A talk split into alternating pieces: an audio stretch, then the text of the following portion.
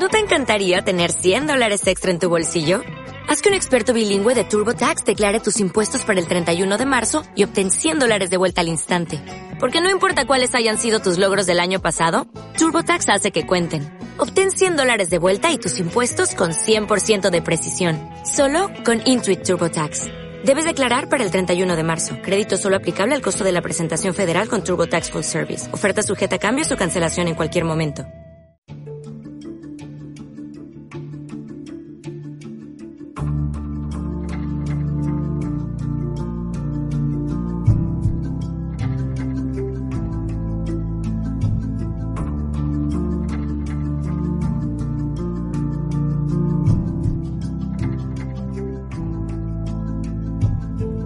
También hay máxima preocupación ante la nueva política de migración y asilo de la Unión Europea. El pacto, de hecho, aprobado se centra principalmente en el control de las fronteras de la Unión Europea, impone limitaciones a la migración y establece un procedimiento acelerado en frontera que podría tener un impacto muy negativo en la capacidad de solicitar asilo y detectar indicios de trata.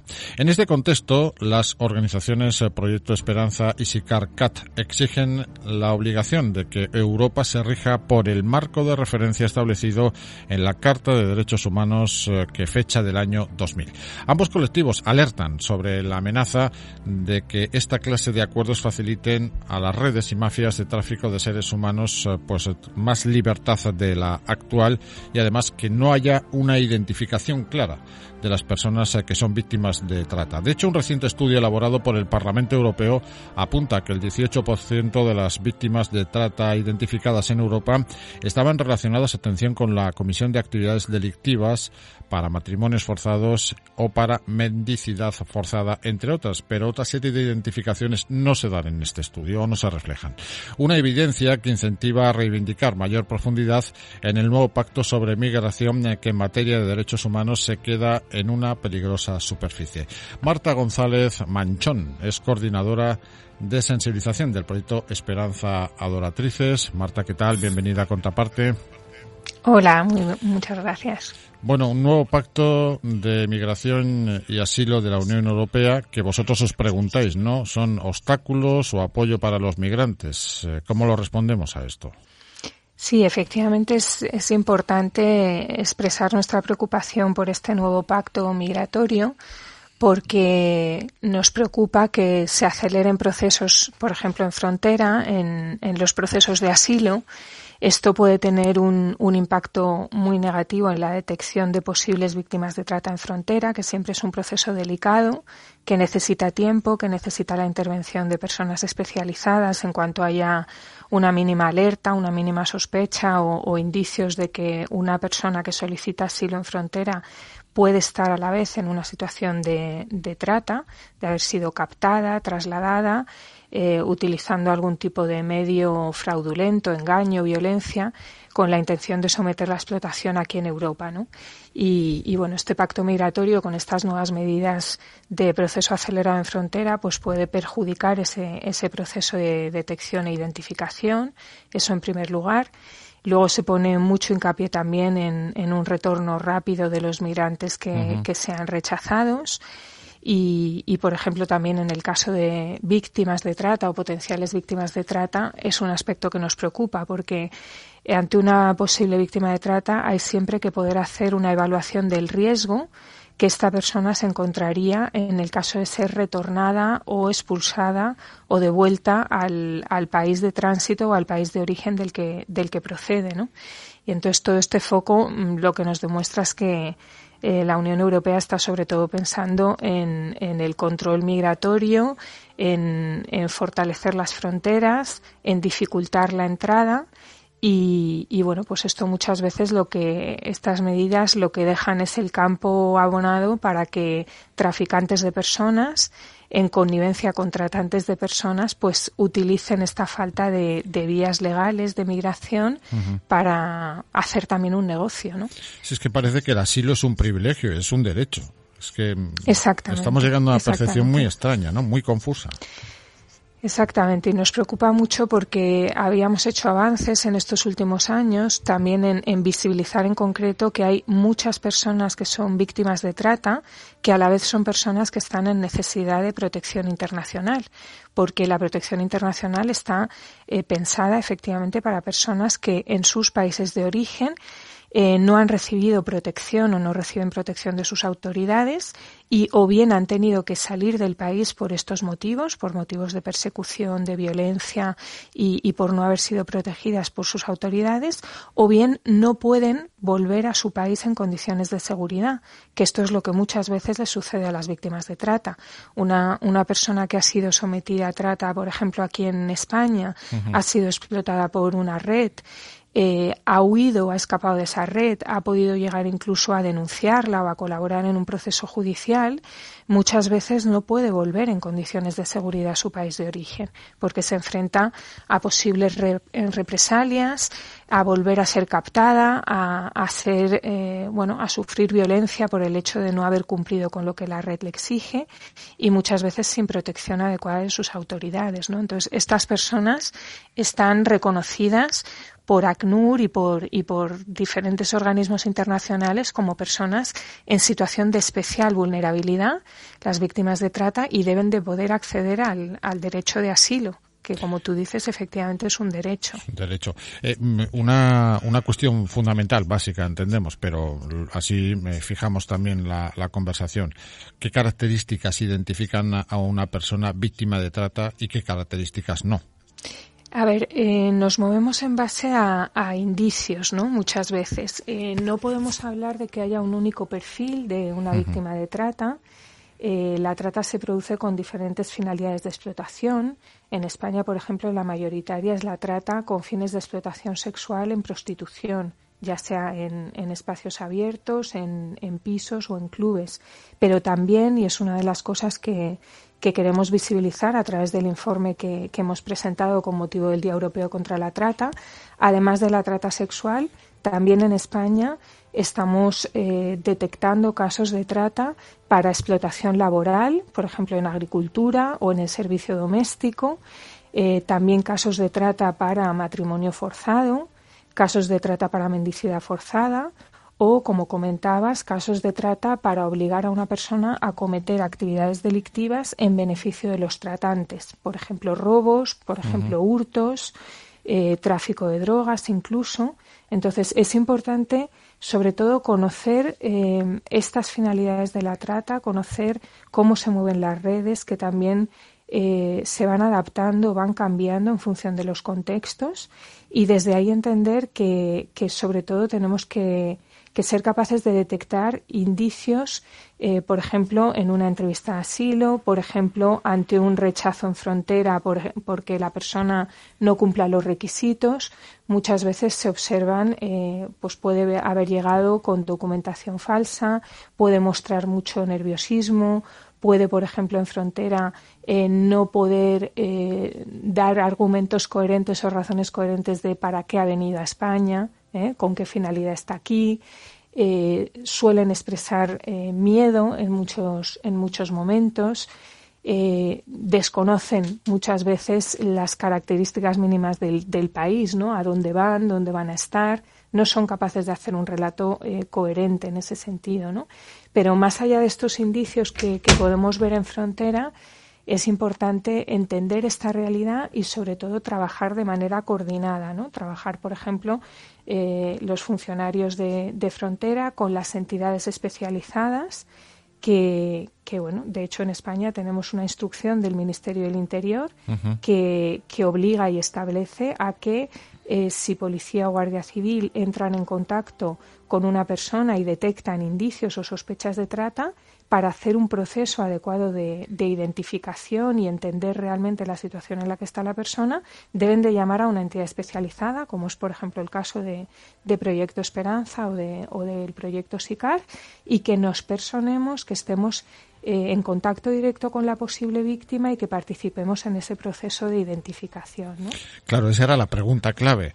Eh, en frontera, ¿cómo se identifica o cómo se diagnostica un caso de, trata? Eh, los funcionarios están especializados, hay departamentos, áreas concretas, tecnificadas en, este tipo de diagnósticos. Ya nos acabas de, aclarar que no, que hay que llamar a agentes externos, caso del proyecto Esperanza, ¿no? Sí, es una, es una combinación y digamos que una colaboración. Eh, por un lado está la Policía de Frontera, eh, que no está eh, ha recibido formación últimamente y eso es importante y hay que seguir profundizando en esa formación. Han recibido formación en trata, en, en hablo sobre todo de frontera aeropuerto, ¿vale? Tenemos también frontera terrestre, tenemos también espacios que se consideran espacios de frontera, por ejemplo, de cara a la solicitud de asilo, como son eh, los CIES, los centros de, internamiento. Entonces, es importante seguir reforzando esa formación. Eh, luego, la policía y la Guardia Civil tienen unidades especializadas en, en la investigación del delito de trata. Y, bueno, una policía y otra tienen que coordinarse y complementarse, ¿no? Y además de la visión o la actuación policial, tiene que haber en, en, la identificación, digamos, porque aquí hay que diferenciar muy bien que eh, en España la policía tiene, por un lado, la obligación de detectar e identificar posibles casos de trata, esa es una de sus principales obligaciones en este ámbito, y además investigar el delito. Pero deben diferenciar bien los dos momentos y deben diferenciar bien una situación de otra. La primera está enfocada en la detección de la posible víctima para protegerla, para derivarla a un recurso adecuado, para efectivamente eh, no tratarla como una persona eh, que está entrando irregularmente en el país, por ejemplo, no aplicarle un procedimiento de expulsión, no internarla en un centro de internamiento si es una posible víctima y luego ya en un segundo momento vendrá la fase de investigación del delito y en su caso de la denuncia o no de la víctima según bueno los pasos que, que ella pueda dar, ¿no? Y, toda esa identificación, que es la primera parte fundamental para que luego una víctima pueda acceder a protección, pueda salir del control de los tratantes, pueda rehacer su vida, pueda reintegrarse.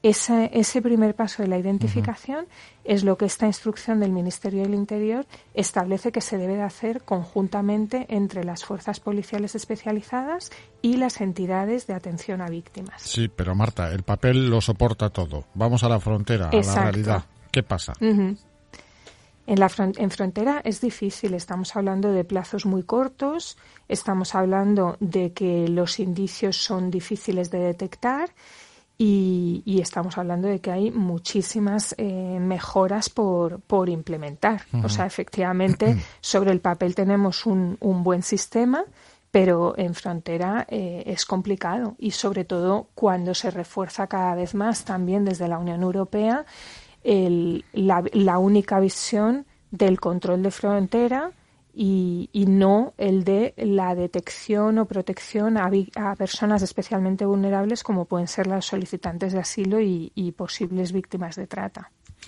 Mm, una pregunta clave. Cuando se detecta que una persona es víctima de trata, eh, ¿se procede automáticamente a su expediente de asilo, a su solicitud de expediente de asilo? ¿No? Eh, ¿Cuál es exactamente el, procedimiento que se lleva a cabo? ¿Hay frenos, hay trabas, hay dificultades? Eh, ¿Se pone en riesgo incluso la propia integridad de la víctima y su futura situación? Sí, hay que, hay que distinguir dos situaciones. Primero, víctima de trata puede ser cualquier persona. Una persona nacional española eh, puede ser víctima de trata. Puede ser víctima de trata un ciudadano o ciudadana de la Unión Europea. Eh, puede ser víctima de trata una persona de un tercer país. Quiero decir que eh, tenemos que atender muy bien víctima de trata no siempre eh, es una persona que está en necesidad de asilo o de protección internacional, solo algunas de ellas. ¿Cuáles? Aquellas que proceden de terceros países, es decir, no son ni españolas ni de la Unión Europea y proceden de terceros países eh, cuyas autoridades no les ofrecen protección y por eso las autoridades españolas deben de ofrecérselas. ¿no? Por ejemplo, en el aeropuerto de Barajas tenemos eh, una, hmm. una, buena experiencia a través de un protocolo nuevo que, que se ha aprobado en el, en el año 2019 que establece que mm, si en una solicitud de asilo hay indicios de trata o hay alguna mínima sospecha, se debe avisar inmediatamente a una entidad especializada y desde las entidades nos trasladaremos al aeropuerto, entrevistaremos a la persona y haremos un informe de cara a la oficina de, cara a que la oficina de asilo eh, pueda tenerlo en, en, cuenta en la tramitación de la solicitud y sobre todo que en el caso de que sea admitida a trámite la persona pueda ser derivada a un recurso especializado dentro del sistema de asilo ¿eh? para que esté en un alojamiento seguro donde no pueda ser localizada por los tratantes y donde pueda recibir una atención especializada por parte de un equipo que, que sabe cómo apoyar en la recuperación integral de una, de una víctima de trata. Sí, pero en el caso de que no se den esas condiciones, mencionabas antes que había que hacer una, una diferencia eh, cuando la persona eh, identificada víctima de trata no se corresponde con esas características, ¿cómo se le puede brindar protección? Sí, en, en el otro sentido, en el caso de que una persona no sea solicitante de asilo y se vea que hay indicios de trata, en la ley de extranjería hay todo un, todo un articulado que prevé que la persona, eh, si hay indicios de trata, no se le puede incoar un expediente de expulsión si está en situación irregular. Se le debe de conceder lo que se llama un periodo de reflexión, que, que es un periodo de tiempo de 90 días para que la persona se pueda recuperar, pueda salir del control de los tratantes y pueda eh, valorar qué pasos quiere dar. Y durante todo ese tiempo eh, se le ha de ofrecer un alojamiento adecuado y atención especializada por parte de, entidades como es el caso de Proyecto Esperanza. ¿no? Entonces, esto hay una vía de protección que es por ley de extranjería y otra vía de protección que es por ley de asilo. Entonces, en ese sentido se, se diferencia. ¿no? ¿Y se cumplen, ¿Y se cumplen habitualmente? ahí es donde, donde iba. Lo importante es profundizar en, en, la aplicación efectiva de estos mecanismos. ¿no? Y para eso un, un aspecto que es fundamental es el de mejorar eh, la identificación de estos casos sin condicionarla a que la víctima desde el primer momento pueda dar información útil para una investigación policial o judicial. Es decir, la, todos los, los eh, nuestra normativa y la normativa internacional habla de que una víctima de trata se la debe identificar ante meros indicios o motivos razonables y a partir de ahí eh, poner en marcha toda esta protección. Y sin embargo, eso muchas veces no sucede. ¿Por qué? Porque se exige en ocasiones que la persona, desde el mismo momento que entra en contacto con las autoridades, sea capaz de dar toda la información detallada sobre los tratantes, sus nombres, sus datos y, toda una información que ellas muchas veces no tienen o están en un estado en ese primer momento de muchísimo miedo y desconfianza y entonces hay que trabajar con ellas para que eh, puedan decidir si quieren colaborar o no. Y, muchas veces lo que nos está fallando es eso, condicionar la identificación a la colaboración inmediata de la víctima. Y eso es algo que habría que, corregir y que distinguir perfectamente lo que es la identificación de un caso de la denuncia o la colaboración judicial posterior. ¿no? Ahí es donde hay que mejorar. Y otro aspecto que, que hay que mejorar es que hemos avanzado mucho en estos años, en estos últimos 20 años, en en, bueno, en sensibilidad o en formación de profesionales en torno a la trata, pero no hemos avanzado ante la sensibilización y la detección de todas las finalidades de la trata.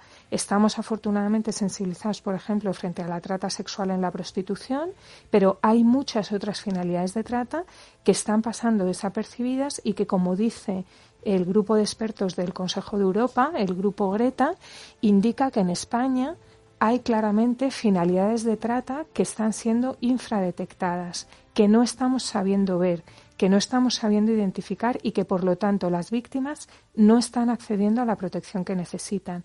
Por eso nosotras, en este caso, el, informe que hemos publicado se centra en, tres formas de trata.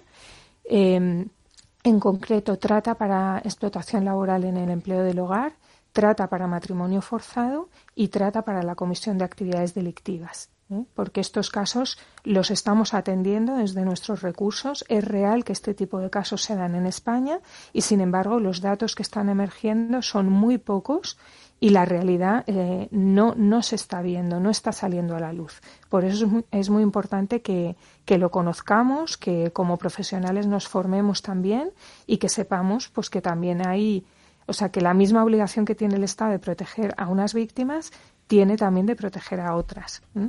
y por eso es importante eh, avanzar en ese sentido. Sí, es evidente que hay dos realidades en el mundo de, o en el universo de la trata. El que llega siendo víctima de una red de trata y el que está en el país siendo víctima de, trata. Quizás mm, se me ocurre que es, lo segundo es más invisible que lo primero o más difícil de detectar que lo primero, ¿no, Marta? Efectivamente, a veces tenemos una, una, única idea, un único imaginario de qué es la trata y siempre lo asociamos a, a trata internacional, a que una persona es captada en un país de, en, en, un tercer país, es trasladada a España y aquí es explotada. Pero como tú bien dices, hay también muchos casos de trata interna, donde todo el proceso delictivo se da dentro de España. Es decir, una persona puede ser captada aquí, puede ser trasladada o alojada en, en, otro lugar y puede ser sometida a explotación aquí en España. Y en ese sentido no ha habido ningún cruce de fronteras.